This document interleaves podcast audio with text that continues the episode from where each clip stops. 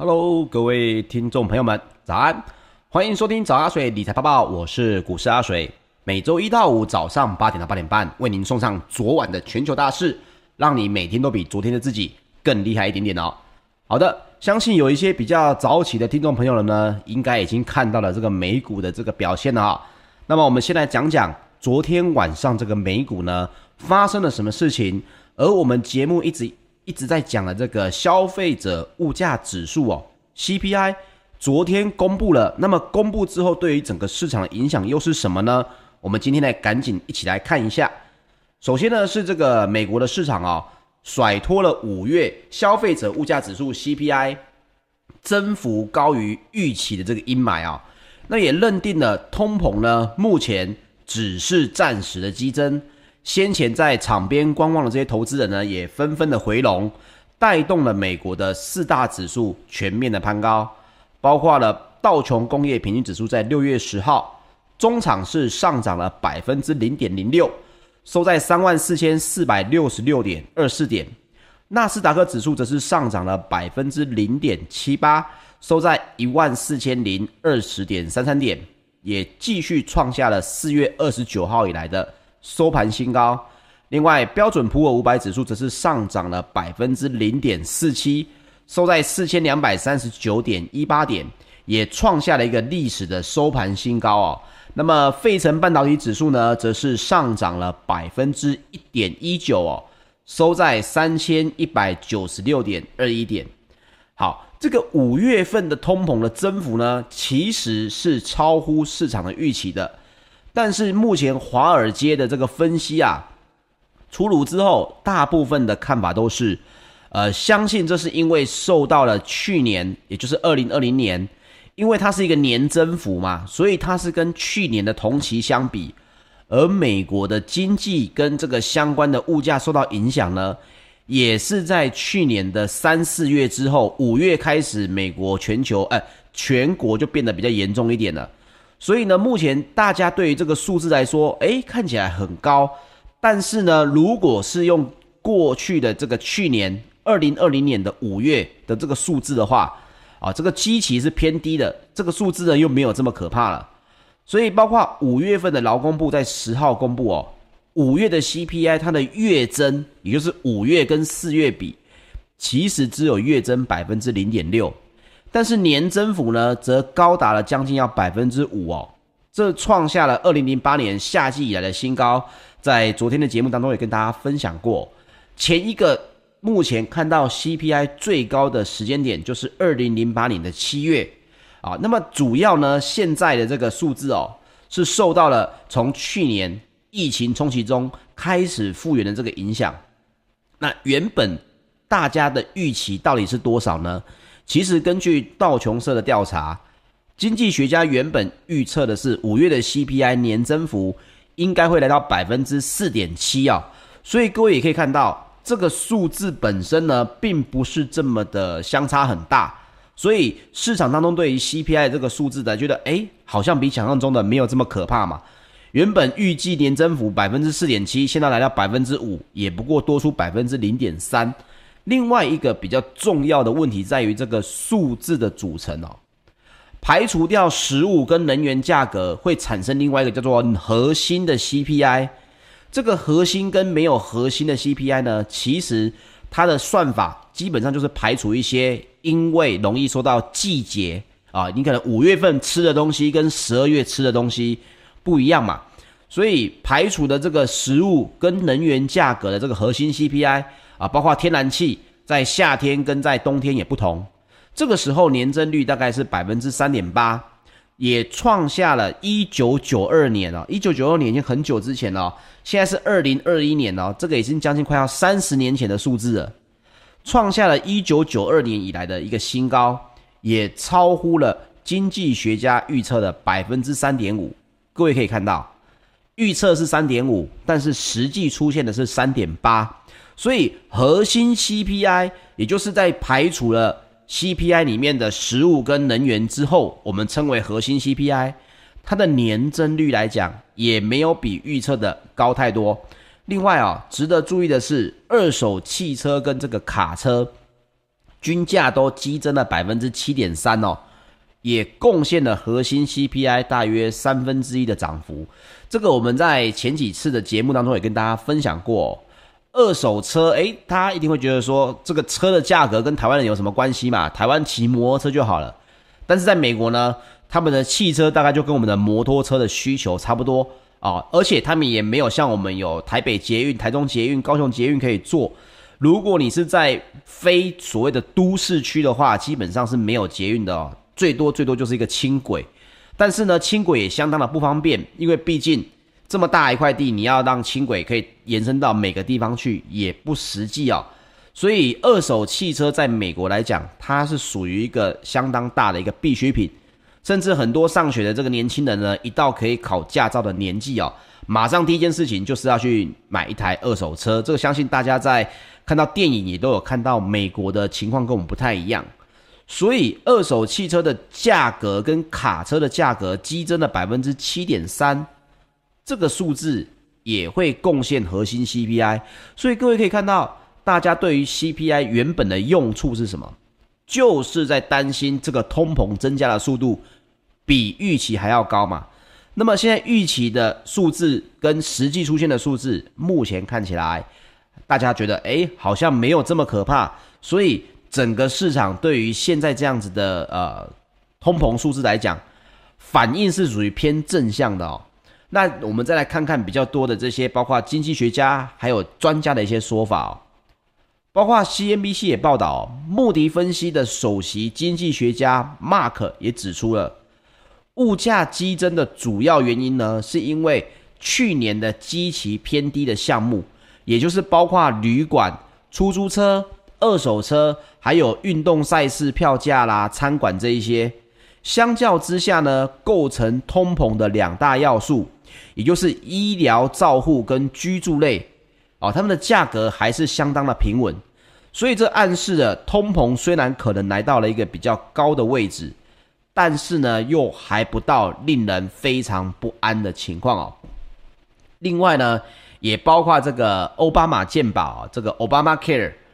扩大的实施，也让医疗的成本哦得以受到压抑，因为各位也都知道。在美国呢，如果你没有健保或者是商业保险的话，有时候去看一个急诊哦，一进去一出来，台湾就是六百块、一千块嘛。但是呢，如果你是在美国的话啊，进去的话，可能你没有缴个五千块美金，基本上你可能大医院是出不来的。所以医疗的支出对于美国人来讲非常的大。那么大家现在担心的是什么？其实我们并不是关心美国人买二手车有多贵啊，而美国人买二手车有多贵跟我什么关系？重点是在于，像是美中两国，他们的物价指数如果 CPI 暴增的话，影响的会是一个全球性的问题哦。所以，如果你的同同事、你的朋友跟你说：“啊，你每天听早安阿水，你了解美国的通膨跟我们台湾有什么关系？”会讲出这句话，就代表什么？他对全球的经济并没有很强的关联性的这个想法存在哦。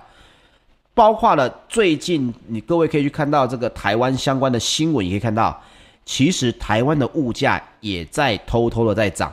那你要说这跟美中两国有关系吗？当然，硬要说直接关系是没有的。可是，一旦美国或者是中国的通膨数字爆炸的时候，不要忘记了，台湾是一个相对进口跟出口，如果没有半导体的话，我们绝对是一个进进口国家哈，绝对是贸易是进来的，不是出去的。所以呢，对我们来讲，我们的民生用品除了一些我们本身就可以耕种的农作物之外，石油对我们来讲也是一个必然需要的一个进口的一个物品哦。那么通膨如果全球增加的时候，台湾绝对不可能置身事外啊，这点大家一定要稍微有一点这个概念。另外呢，也包括了像是 Made Money 的节目主持人哦，在十号也指出。许多先前预测通膨数据将会变得更热的投资人，他们原本呢都在场边观望，那么如今利空出尽，他们也会决定进场。那么他说，场边仍然有太多的闲置资金啊，所以人们想要买股票。那么也包括了路透社的报道，有部分的这个投顾的分析，包括像是啊、有部分的这个策略长哦，他 Mark 也有投稿，他说虽然。CPI 的数字略高于预期，但是并没有远超出范围。他不认为呢，这个数字出来会改变联准会维持超低利率的做法。所以在殖利率应声下挫的情况下呢，也拖累了标普五百的金融类股哦，稍微下跌了百分之一点一，成为了跌势最重的族群。那包括市场观察的报价也显示，纽约债市在十号尾盘的时候，美国的十年期公债殖利率下挫了三点四个基点，来到百分之一点四五八哦，这创下了三月二号以来的一个新低纪录。那么在另外一方面，美国的众议院在十号也通过了一项五千四百七十亿美元的基础建设支出方案，主要是聚焦在陆上运输，采纳了美国总统拜登二点三兆美元的基建当中的一部分提议。不过，受惠于基建支出的标普五百工业运输类股在十号也中场。依旧是下跌了百分之零点五，还有百分之零点七哦。那么这个就要稍微来小心一下了，因为毕竟如果通膨的疑虑降低的情况下，受惠于基建支出的这些工业类股呢，理论上应该是要涨的。但是现在利多不涨的情况下，那各位就要稍微注意一下基建这个话题在美国的市场当中，是不是开始有那么一点点前面已经。先领涨的这么风这个味道出来哦，所以基建支出的类股呢，各位包括钢铁啦，包括一些路上运输可能会用到的一些铜啊这些的原物料的，尤其是跟基建相关的原物料类股哦，最近可能要稍微来注意一点，因为毕竟利多不涨这件事情是有没那么一点点的负面出现的，这个大家也可以看新闻稍微的小心注意一下就好了。好，那包括了标普五百的十一大类股当中，哪一个类股的涨势最大呢？健康照护族群，它的涨势是最大的。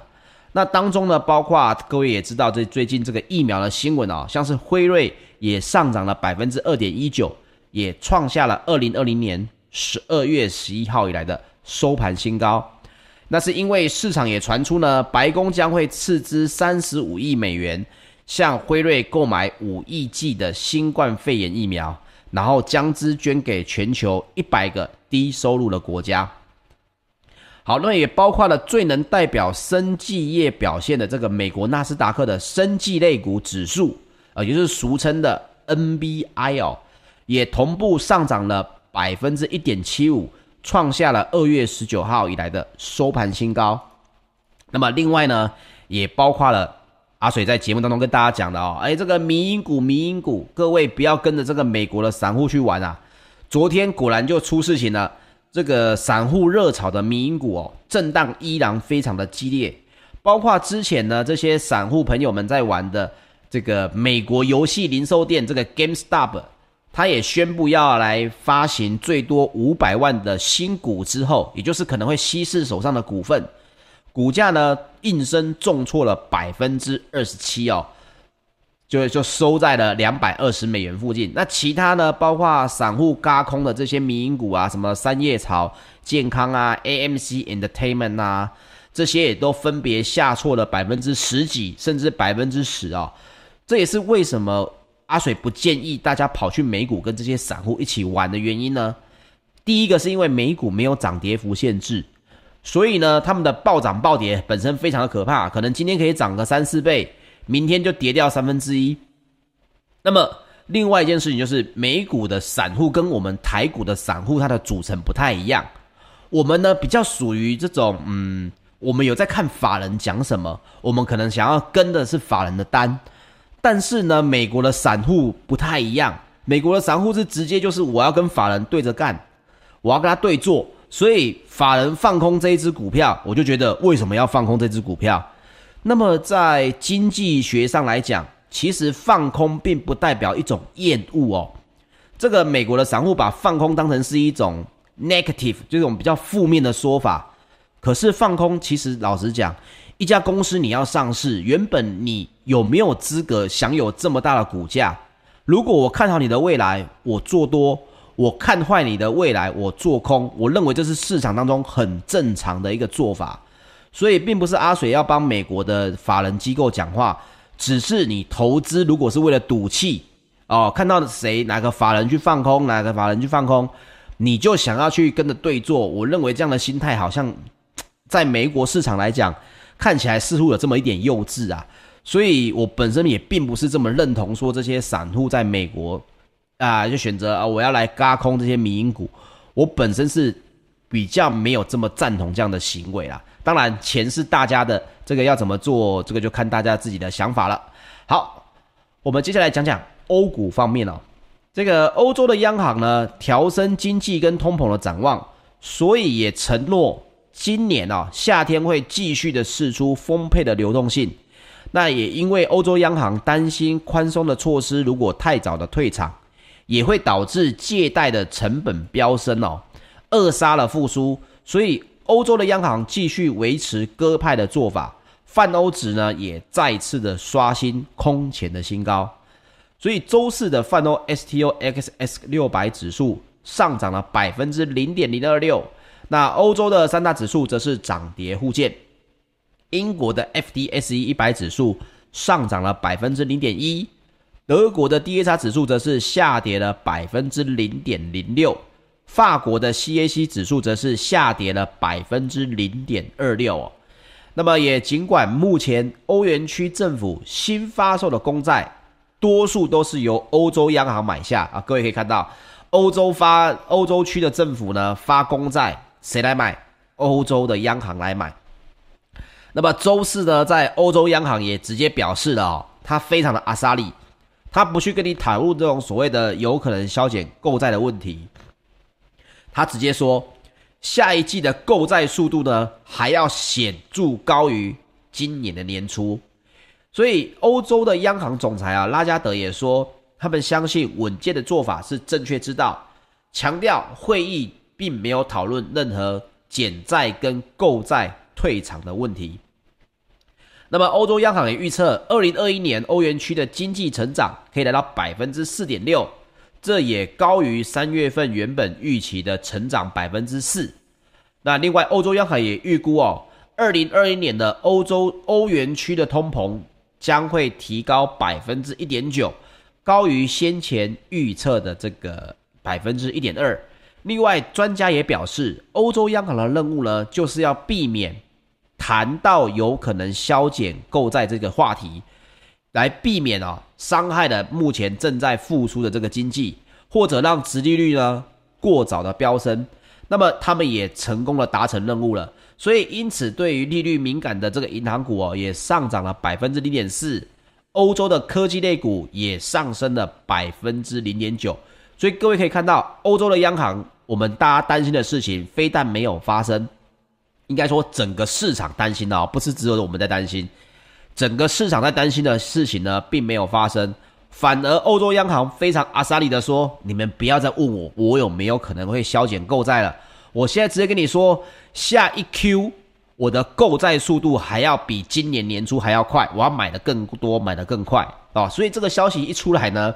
包括了这个市场的疑虑哦，可以说是烟消云散，因为已经不是讨不讨论了。”他直接跟你讲，我不止不削减，我还要再多买一些哦。那么给各位一个小小的一个过去的一个数字哦，跟大家报告一下，五月份的欧元区的通膨哦，其实有一点点超越欧洲央行的这个目标值，也就是要略低于两趴。为什么要略低于百分之二呢？这个百分之二有什么魔力呢？是因为过去十年以来。欧元区的通膨几乎从未超标。另外，各位也要注意一件事情：欧洲这个地方呢，其实是多个这个国家在里面，所以包括欧盟哦，整个他们对于通膨的这个问题，并不是像美国，而我解决的是我本本国的问题，我现在解决的是我们整个欧元区的问题。所以有些问题，它必须要提早把它扼杀在有可能发生的这个初期。所以你包括这个已经五月份的通膨超越了它原本的目标区，啊，要略低于两趴。可是过去十年来从来没有超标过，也因此为什么欧洲央行它的做法非常的激进，告诉你说我就是会持续购债，因为现在为止哦，包括要控制通膨啦，包括要呃你要做什么事情，都还太早，因为现在才刚在做经济的复苏而已。这个时候太早的介入，就有可能会产生问题。那各位一定会说，我怎么知道这不是这些政府啊，或者是经济学家马后炮？给各位一个小小的这个观念，你可以去观察中国大陆跟欧美两个地区，他们的做法是完全不同的啊。中国的做法，我们待会在金属部分刚好跟大家报告，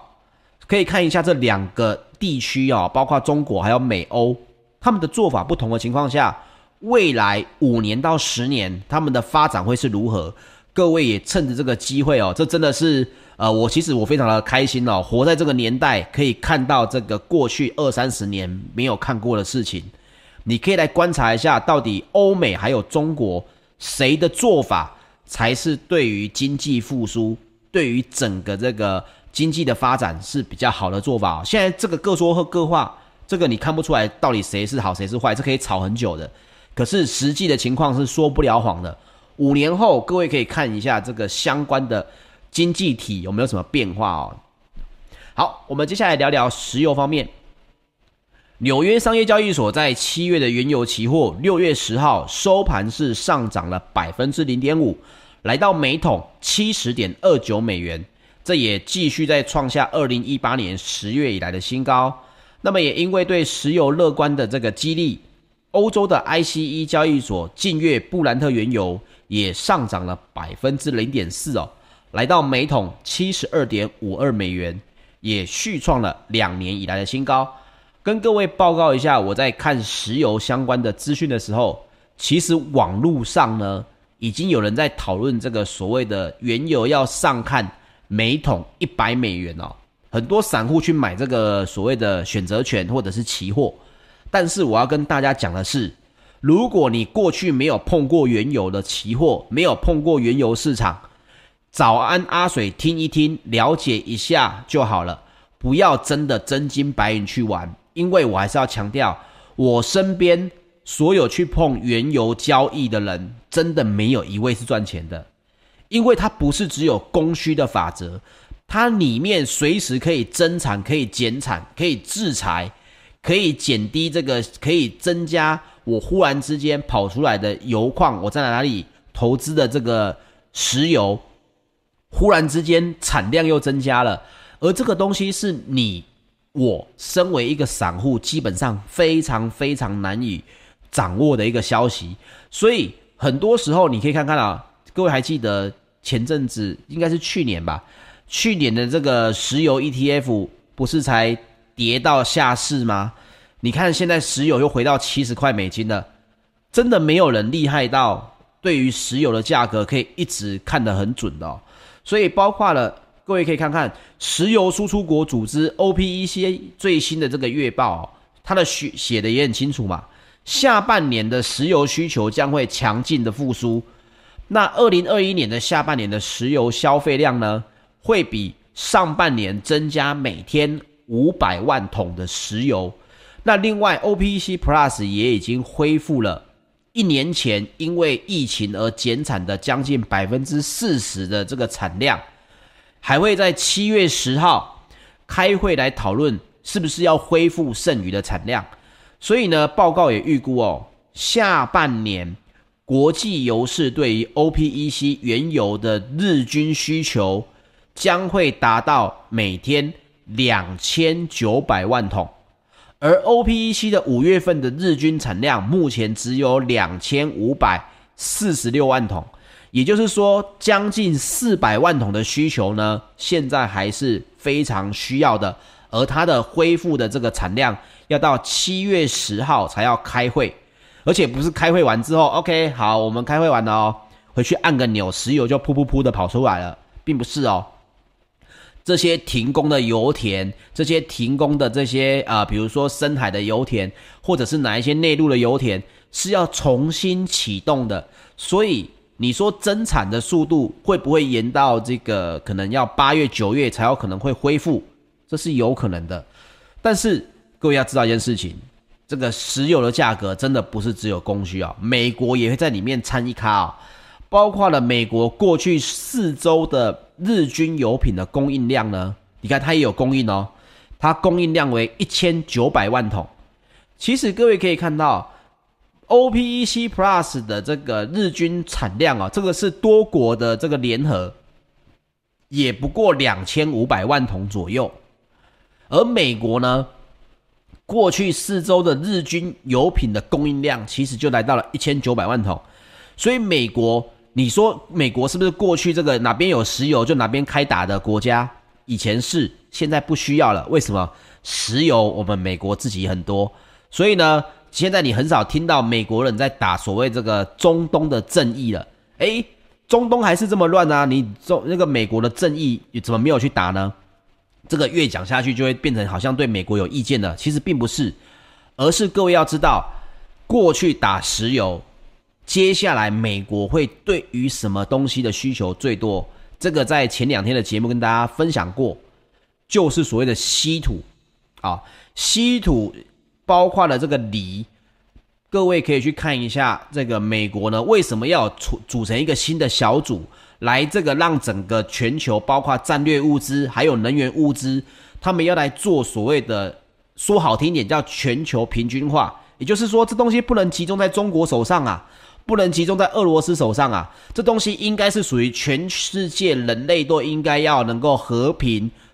共同开发的一个好的一个产，这些比如说稀土啦，这些能源呐，这些物资。所以美国尽量的，各位如果在十年前有买过一本书，叫做什么啊、平坦化，可能叫做全球化。可是各位现在美国包括拜登，你去看他的所作所为。啊，讲所作所为好像比较这个负面。你去看他的政策，其实他某方面来讲，他做的比川普说出来的事情还要狠。所以，包括了美国接下来在拜登持续当总统的这段时间，如果接下来下一届他也继续连任的话，我自己是这样认为，在美国呢，包括石油啦、稀土啦，石油可能渐渐减少这个争议。但是稀土的部分哦，各位可以看到，美国的动作一定会越来越多。好，另外我们来讲讲金属方面，伦敦金属交易所在三个月的基本金属期货六月十号是全面下跌，因为大陆呢也推出了措施来抑制商品的价格。那么在铜的期货是下跌了百分之零点九，来到每吨九千八百八十九美元。那包括昨天呢、这个。部分的我们国内很知名的，像是这个谢金河谢先生也有讲到哦，包括了这个中国大陆为什么 PPI，也就是生产端的通膨远高于使用者的 CPI 呢？包括谢先生也有讲到说，谢前辈那个讲前辈了哦，谢前辈有讲到说，这是因为呢，哦，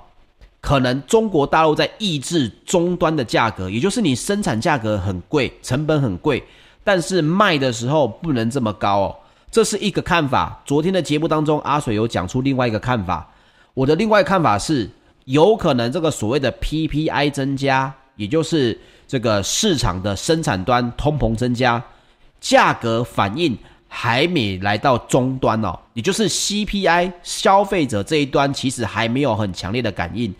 但是中国大陆会不会去控制所谓终端消费者的价格呢？会。绝对会，所以包括上海金属网也报道哦，中国的国储局现在已经有动作了哦，他们计划要来出售储备铜、铝还有锌，抛除的对象呢就是下游的终端企业。而你们说你们买铜、你们买铝、你们买锌太贵了，好，我来卖，我卖比现在这个价格还要低的这个这些东西给你们。那么投放的时间呢，是每个月的月底，也会持续到二零二一年的年底。我个人认为这个消息蛮重磅的哦。虽然我还没有去查到国储局丢出来的量是多少，但是呢，它本身要来控制 PPI，避免影响 CPI 这个动作非常非常的强烈，很鹰派哦。所以中国政府本周也再次表示，要来加强对大宗商品价格的监督。并且加强对现货还有期货市场的监管。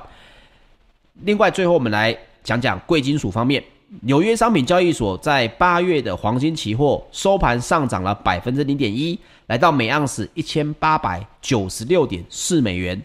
那么，全球的最大黄金 ETF 道富财富黄金指数基金，在十号黄金持有量也增加了一点四五公吨，来到一千零四十四点六一公吨哦，也是连续第二天的增加。好，最后分享一个观点，我认为这个观点还不错，分享给大家。景顺投信的首席市场策略师胡博也表示，近期通膨上扬呢，主要是受到经济强劲复苏的影响。那么也因为财政刺激跟超宽松的货币政策为经济带来的提振，所以他也预估在未来的半年到一年内呢，通膨还是会继续维持在高档。但随着消费支出也恢复正常之后，通膨应该会开始下降。此时。在通膨加温的未来六到十二个月内，金价仍然有上涨的空间。OK，那这个观点我认为还不错。但是金价上涨的这个天花板在哪里呢？市场哦，不是阿水讲的，市场目前大部分还是认为两千块是一个很重要的关卡，这个大家也可以来关注一下了。好的，以上呢就是本集的节目内容，谢谢大家的收听。请记得帮我订阅 YouTube 频道，同时打开小铃铛。如果喜欢我们的节目，也请记得帮我们按赞分享喽。谢谢大家，我们明天，呃，应该是下个礼拜一早上八点再见喽。大家拜拜。